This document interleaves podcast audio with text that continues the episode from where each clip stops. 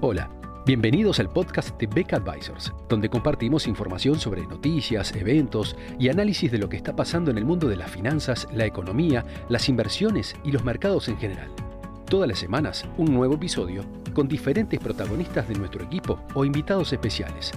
En Beck Advisors, nuestro objetivo es acercar a nuestros clientes las alternativas más convenientes para lograr sus objetivos financieros.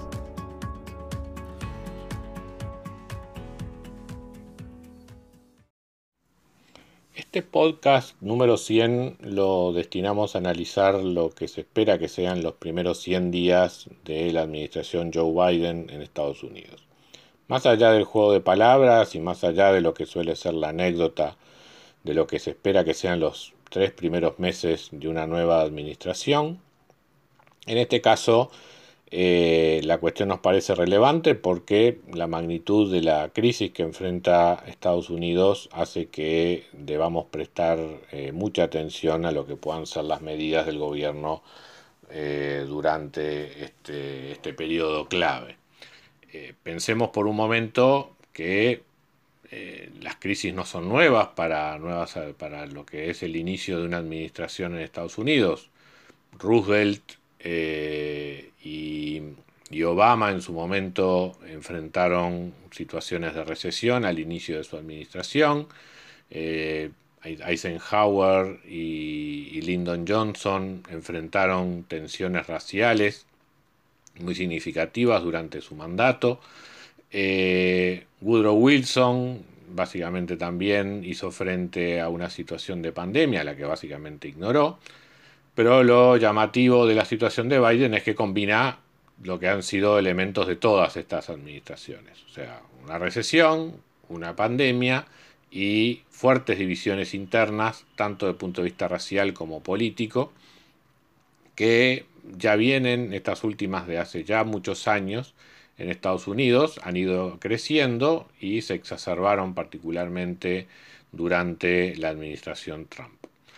Eh, por lo tanto, no es menor el desafío que tiene Biden por delante y lo que sea su filosofía para encarar estos problemas seguramente determinará en buena medida el futuro de Estados Unidos y, por qué no, también eh, lo que puedan ser las relaciones internacionales y la marcha de la economía mundial en los próximos años. Eh, ¿Cuáles son los temas que, que van a estar en la agenda? Del nuevo presidente en estos primeros 90 días. Desde el punto de vista interno, su atención va a estar sin duda focalizada en lo que tiene que ver con el combate del coronavirus, eh, no solamente en lo que tiene que ver con el plan de vacunación, sino además también todas las medidas necesarias para prevenir la reproducción del virus, eh, para lo cual también eh, ya la la administración del nuevo presidente ha tomado algunas decisiones bastante más agresivas o profundas que los que venía tomando la administración anterior. Entonces, por un lado, controlar la reproducción de la pandemia y acelerar el plan de vacunación van a estar en las prioridades del de, eh, nuevo gobierno. Por otro lado, está también lo que son la, remediar los efectos económicos y sociales que tiene eh, justamente enfrentarse a los o tratar de mejorar las condiciones de salud. Y ahí hay un nuevo paquete fiscal eh, que se suma a los que ya se ha venido acumulando durante el año 2020. Este, estas nuevas medidas, que, cuyo costo se estima en 1,9 billones de dólares en la versión en español, 1,9 eh, trillones dicho en inglés, y para que resulte claro, aproximadamente un 9% del PBI norteamericano. Eso es lo que es, digamos, lo que, lo que tiene como impacto fiscal la, nueva legislación. Eh, la cual va a ser a la cual se le ha denominado el salvataje de América por parte del entorno de Biden la cual eventualmente va a ser seguida de otra legislación con un costo fiscal igual o eventualmente mayor, cuyo contenido aún es todavía difuso, que tiene que ver con lo que han sido los planes de reconstrucción de Estados Unidos eh, planteados por Biden durante la campaña. seguramente estén allí eh, eh, medidas de inversión en infraestructura, seguramente también estén allí algunas medidas vinculadas a, al medio ambiente. Todo eso va a estar seguramente por definir a lo largo de este año, pero seguramente sea una segunda pieza legislativa importante que habremos de ver durante el año 2021. Otros temas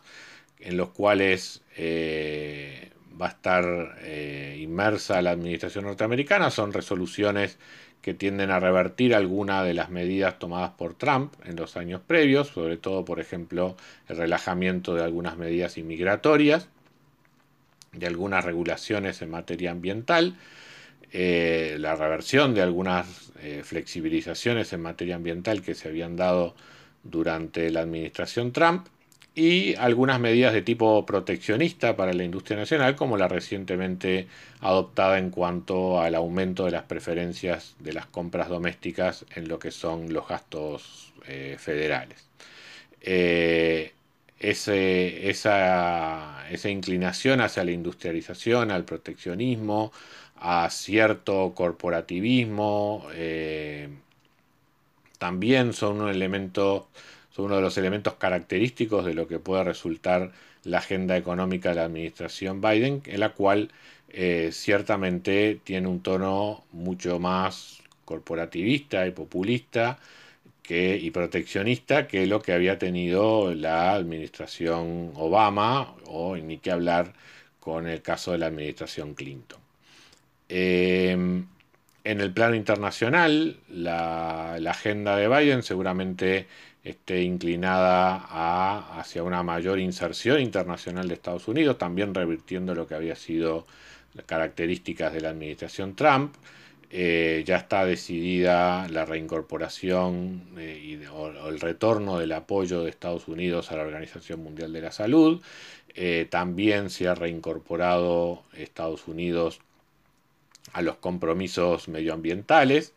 Seguramente va a seguir habiendo una agenda de aproximación con los que habían sido sus aliados occidentales tradicionales, tanto en lo que tiene que ver con la OTAN como lo que tiene que ver con la, política medioambiental,